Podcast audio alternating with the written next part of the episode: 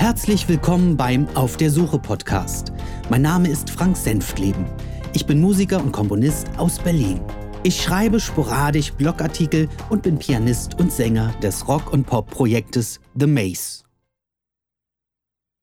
Heute Fake News. Ich bin ein politisch und freidenkender Mensch. Seit frühester Jugend.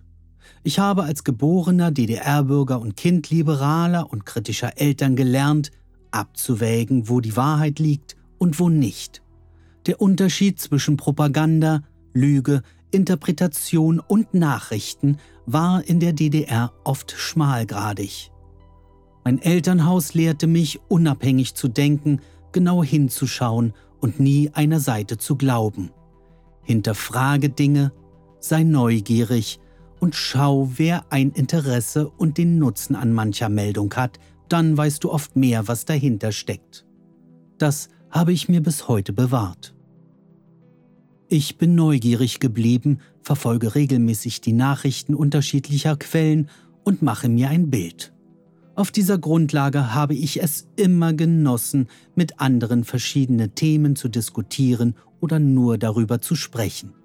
Auch wenn man anderer Meinung war, waren diese Gespräche immer eine Bereicherung meines Lebens. Wenn gute und nachvollziehbare Argumente der Gegenseite aufkamen, hatte man zudem immer Stoff zum Nachdenken und zog gegebenenfalls seine Meinung in Zweifel oder revidierte sie. Auch ich habe es umgekehrt geschafft, Aspekte einzubringen, die meine Gesprächspartner zweifeln ließen. Die Basis bildeten dabei grundsätzlich Wissen, Fakten und Hintergründe. Dieses Vorhandensein einer Diskussions- und Streitkultur des Austausches mit anderen war wichtig und hat mir viele Themenbereiche eröffnet, mit denen ich mich sonst nie auseinandergesetzt hätte. In den vergangenen Jahren hat sich diese Kultur verändert, zu meinem Leidwesen. Es gibt nur noch sehr wenige in meinem Umfeld, mit denen man Gespräche teilen kann, die ernsthaft und respektvoll sind und auf beidseitigem Gewinn beruhen. Vielmehr stößt man heutzutage in Diskussionen, meist politischer oder gesellschaftlicher Natur, auf Granit, weil sich die Gegenseite partout von ihrem Meinungsbild nicht lösen kann und darauf beharrt, Meinung ist Meinung. Ansicht ist Ansicht. Argumente und Fakten greifen kaum noch. Die Wahrheit spielt nur bedingt eine Rolle und dezente Hinweise darauf, dass manche Aussagen nicht ganz korrekt wären, werden eher als persönlicher Angriff wahrgenommen als als Diskussionsgrundlage. Dass sich dabei, nur um ein Beispiel zu nennen, der militante Veganer ganz zufällig auf Seiten der Fleischliebhaber verirrt und sein persönliches Weltbild lautstark verkündet, zur Not auch mit wüsten Beschimpfungen und Beleidigungen, ist in vielen Themenbereichen keine Seltenheit mehr. Um diese Gespräche in die richtige Richtung zu lenken, werden gern Totschlagargumente gezückt, die jeglichen Konsens zunichte machen. Man will nicht mehr diskutieren, es geht auch meist nicht mehr um die Wahrheitsfindung, sondern man will nur Recht behalten, weil es ins eigene Weltbild passt. Was sich dort nicht einfügt, wird passend gemacht, auch wenn man dazu alternative Szenarien und Fake News erschaffen muss, um noch einigermaßen glaubwürdig zu wirken. Warum sich diese Diskussionskultur so entwickelt, beschäftigt mich. Richtig verstehen werde ich es nicht. Ich kann nur mutmaßen. Was es am Ende diesen Leuten bringt, außer Unmut zu stiften, ist mir ein Rätsel. Somit begann ich diesen Artikel zu schreiben, mittlerweile in der dritten Fassung mit dem dritten Ansatz. Aber von vorn. Mir sind solche Gespräche, wie ich sie beschrieb, nicht ganz fremd. In der eigenen Familie habe ich diese bereits vor Jahrzehnten erlebt. Hätte Donald Trump ein Vorbild für sein Handeln und Auftreten gesucht, wäre wahrscheinlich meine eigene Großmutter die erste Wahl für ihn gewesen. Wenn ich es nicht besser wüsste, hielte ich sie für die Urheberin der ersten Fake News, obwohl dieser Begriff zu ihrer Zeit eher nicht im geläufigen Sprachgebrauch stand. Im Erfinden alternativer Fakten und Wahrheiten war sie Spitzenklasse und zudem ein Champion in der Disziplin Leute vor den Kopf stoßen. Was in ihren Lebenslauf nicht passte, wurde verschwiegen, angepasst oder verleugnet. Ihre Wahrheiten wurden dann gern und so oft wiederholt, dass sie bis zu ihrem Lebensende Bestand hatten. Und daran gab es nichts zu rütteln. Sei es der Fakt, eine alternative Krankheit für ihren Vater zu ersinnen, der sein Sprachvermögen verlor, weil ihr die ursprüngliche Diagnose nicht passte, das Ignorieren, dass sie einen Enkel hatte, weil sie sich als Großmutter zu jung vorkam, oder das Verleugnen, dass es je eine Alkoholkrankheit auf dieser Welt gegeben hätte. Mein Vater erkrankte daran. Sie hielt das für einen großen Unfug. Die einzige Konsequenz, die sie daraus zog, war ihm nach einem erfolgreichen Entzug beim ersten Besuch ein feines Bierchen zu kredenzen. Je älter ich wurde und je öfter ich von unwahren Anpassungen ihrer Biografie hörte, umso mehr begehrte ich gegen sie auf, bis das Verhältnis irgendwann zerrüttet war. Oft berichtigte ich sie in ihren Erzählungen vergangener Tage, weil ich viele Situationen selbst miterlebte. Das brachte mir zusätzlichen Unmut ein, weil ich das schließlich alles gar nicht wissen könne, da ich zu diesem Zeitpunkt ihrer Meinung nach zu jung war manchmal auch gern um ein Jahrzehnt. Sie perfektionierte dieses System, sodass sie am Ende viele dieser Geschichten selbst glaubte und eine Welt schuf, die mit der Realität oft nichts zu tun hatte. Erinnerungen anderer, auch wenn es dieselben waren wie meine, zählten dabei nicht. Sie selbst müsse das schließlich wissen und nichts, auch die Wahrheit nicht, konnte daran etwas ändern. Nun sollte man meinen, ja, ja, Familiengeheimnisse boah, gibt's überall. Oder solche Einzelfälle gibt's ab und zu im engeren Kreis. Und ja, davon ging ich auch lange aus. Mich hatte dieses Verhältnis zu meiner Großmutter nachher so beschäftigt, dass ich eines Tages vieles niederschreiben musste, um meinen Seelenfrieden zu finden. Herausgekommen sind dabei über 30 DIN A4 Seiten. Ein zweites Ereignis prägte mich viele Jahre später. Hier ging es nun nicht mehr nur um einen kleinen Kreis des engeren Umfelds, sondern um einen groß angelegten Versuch, die gesamte Bevölkerung zu täuschen. Ich habe mich dazu bereits sehr ausführlich und detailliert in meinem Blog geäußert und werde deshalb versuchen, das Thema so kurz wie möglich zu halten. Ich stieg 2011 auf die sogenannte E-Dampfe um. Ich war vorher starker Raucher und bin durch Zufall auf die 95% weniger gesundheitsschädliche Alternative gestoßen und dabei geblieben. Das war eine sehr persönliche Entscheidung und für mich ein guter Entschluss. All den gesundheitsschädlichen Wirkungen, die ein Verbrennungsprozess mit sich bringt, entfliehen.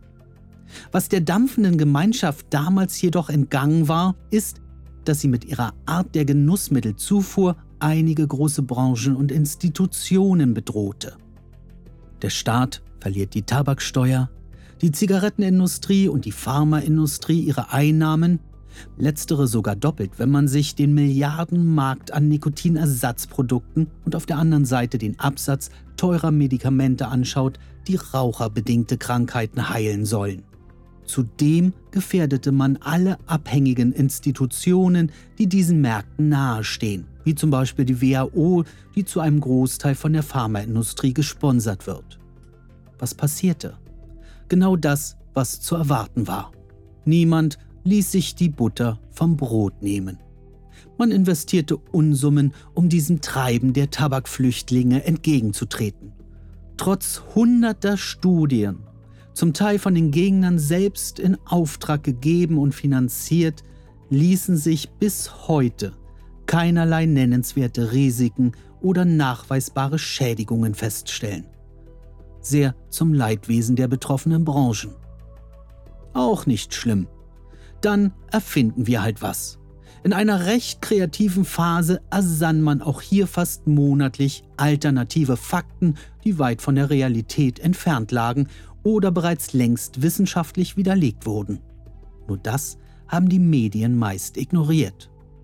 Seitdem strotzen Zeitungsmeldungen und das Internet von Konjunktiven möglicher Gefahren, von mysteriösen Warnungen, Vermutungen und persönlichen Meinungen selbsternannter Experten.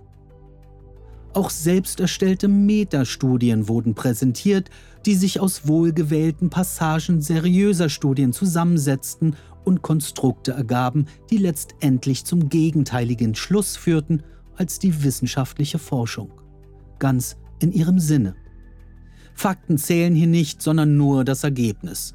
Noch heute bedienen sich diverse Medien Hanebüchner Aussagen, um das Bild der gefährlichen Dampfe aufrechtzuerhalten. Na fein. Was man mit Geldmitteln alles so erreichen kann. Dass ein finanzielles Interesse vor wissenschaftlichen Erkenntnissen und zudem noch vor dem gesundheitlichen Aspekt zelebriert wird, erschreckte mich ein wenig. Hier ging es zwar um viel Geld, aber ist es das tatsächlich wert? Was mich noch viel mehr erschütterte, war die Reaktion meines Umfeldes. Mit brennenden Zigaretten im Mund wurde mir regelmäßig erklärt, Du, die Dinger sind aber gefährlich. Ich lasse ja da lieber die Finger von. Aufklärung brachte hier nichts. Die Fake News wirkten nach und waren in den Köpfen. Oftmals reichten schon reißerische Überschriften in den Medien, um den rauchenden Tabaksüchtigen bei der Stange zu halten. Aber zurück zum Thema, womit wir in der heutigen Zeit angelangt wären.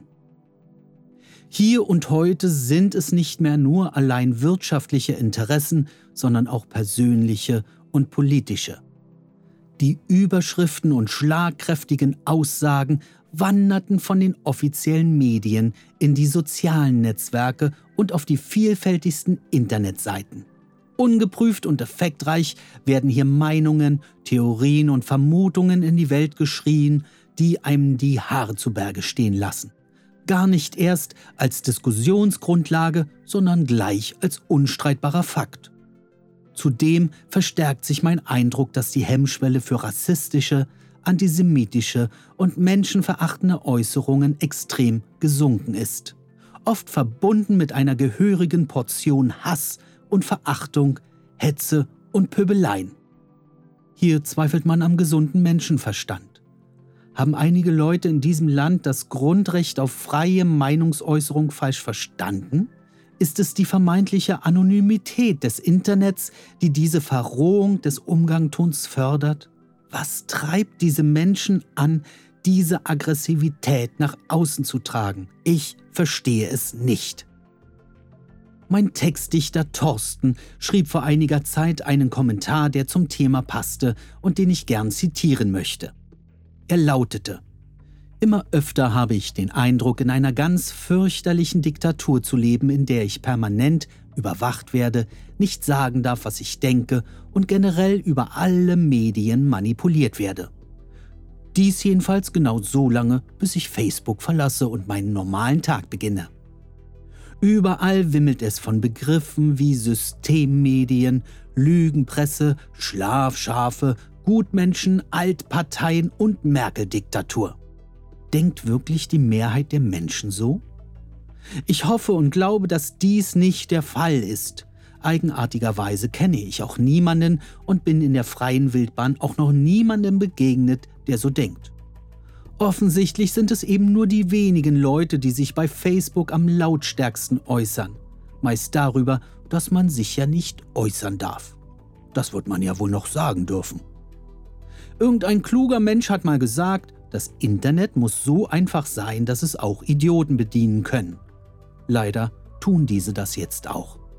Manchmal, wenn ich mich wieder einmal über unsere Freiheit freue, alles sagen zu dürfen, ohne verhaftet zu werden, den Wasserhahn aufzudrehen und sauberes Trinkwasser zu haben, zu wissen, wenn ich mich informieren möchte, sämtliche Medien nutzen zu können, dann wünsche ich mir, dass vielleicht irgendjemand einfach mal das Internet ausschaltet. Zitat Ende.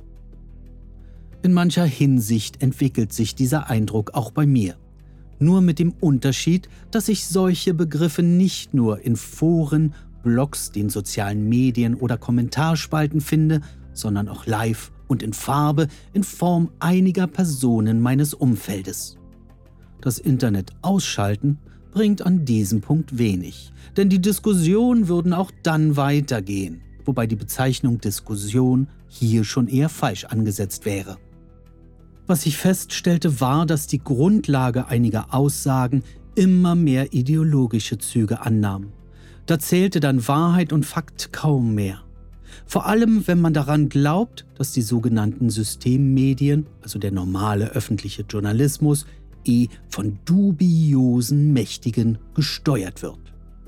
Ein wenig erinnert es mich an die regelmäßigen Auseinandersetzungen zwischen Musikern, die mit unterschiedlichen Computersystemen groß geworden sind. iOS gegen Windows, Apple gegen Microsoft. Jeder schwört auf sein Betriebssystem und hält es für das Bessere. Tatsächlich gibt es heute in dieser Hinsicht kaum mehr Unterschiede und schon gar nicht das bessere System. Die Diskussionen darum enden trotzdem nicht. Fast in religiöser Weise wird hier etwas zelebriert, woran man glauben möchte, und keiner der Beteiligten rückt von seinem Glauben ab. Dieses Beispiel ist ein harmloses, denn am Ende verbindet uns Musiker etwas, die Musik. Und ob diese mit einem Windows-PC, einem Apple-Computer, einem iPad oder Android-Gerät erstellt wurde, spielt am Ende gar keine Rolle. Aber wieder zurück. Die Ideologie ist es nun auch, die mich veranlassen sollte, mich in den letzten Jahren mit Themen und Fake News zu beschäftigen, die eher absurd, fast schon lachhaft und weit ab meiner Interessensgebiete liegen. Chemtrails, BRD GmbH, die neue Weltordnung, Bilderberger, die Klimalüge, der bevorstehende dritte Weltkrieg, die Impflüge und ich glaube, diese Liste könnte ich anhand meiner Gespräche endlos weiterführen. In einer Ernsthaftigkeit wird mir dargelegt, wie wichtig es wäre, mich damit beschäftigen zu müssen. Nein, es seien keine Verschwörungstheorien, alles wäre echt, alles in Gefahr und man wäre unglaublich dumm, so etwas abzutun.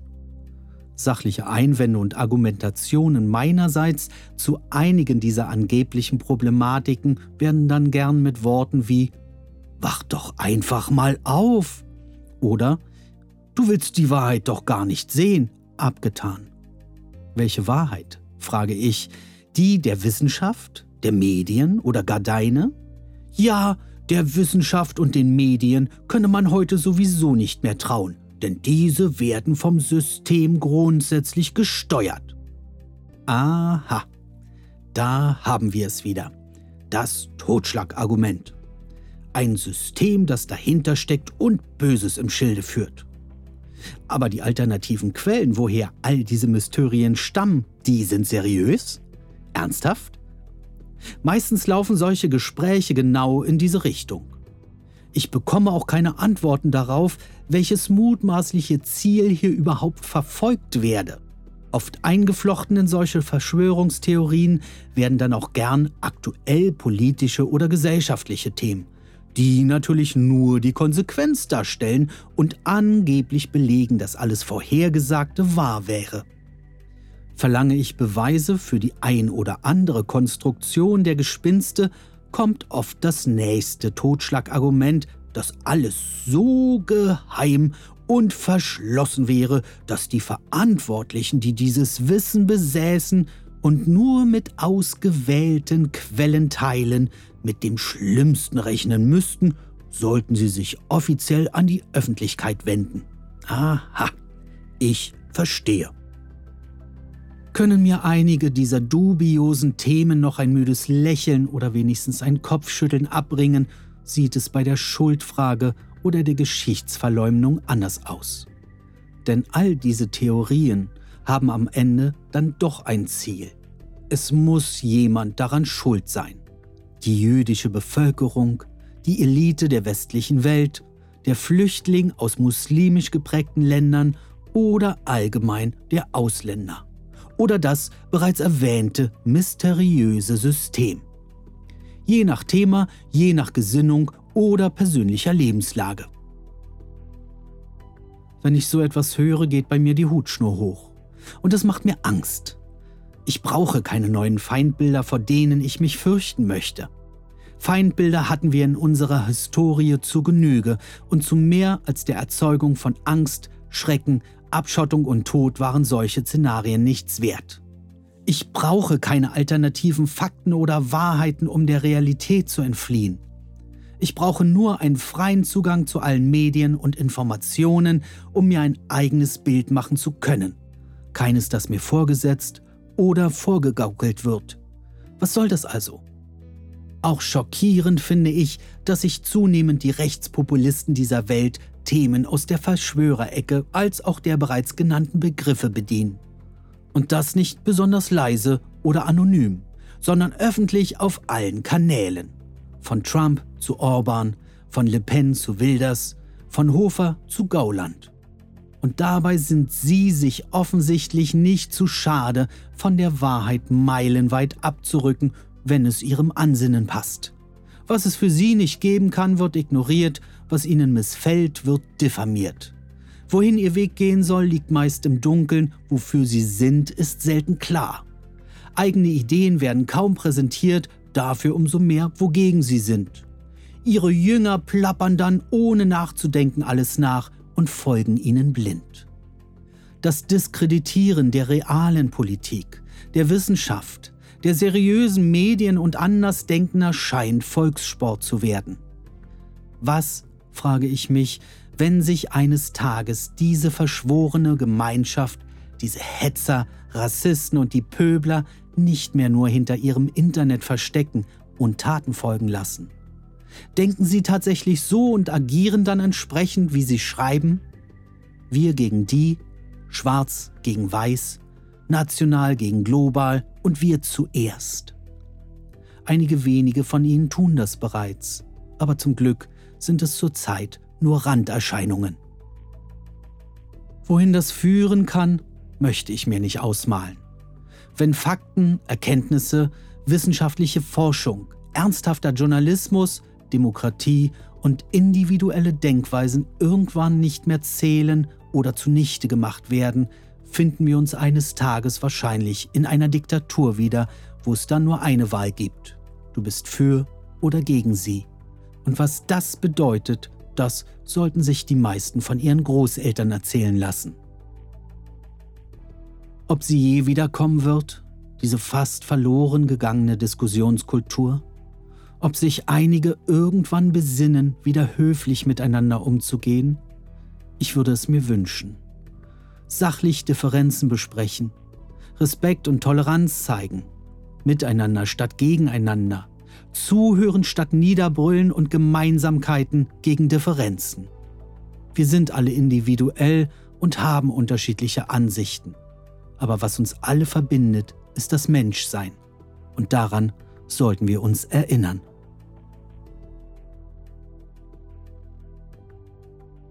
Das war's für heute. Wenn euch diese Folge gefallen hat, dann würde ich mich über Kommentare oder Anmerkungen freuen. Auch wenn ihr ähnlich wie ich mit solchen Themen konfrontiert wurdet, interessiert mich eure Meinung darüber. Vielen Dank fürs Zuhören, bis dahin alles Gute und schöne Grüße aus Berlin. Euer Frank.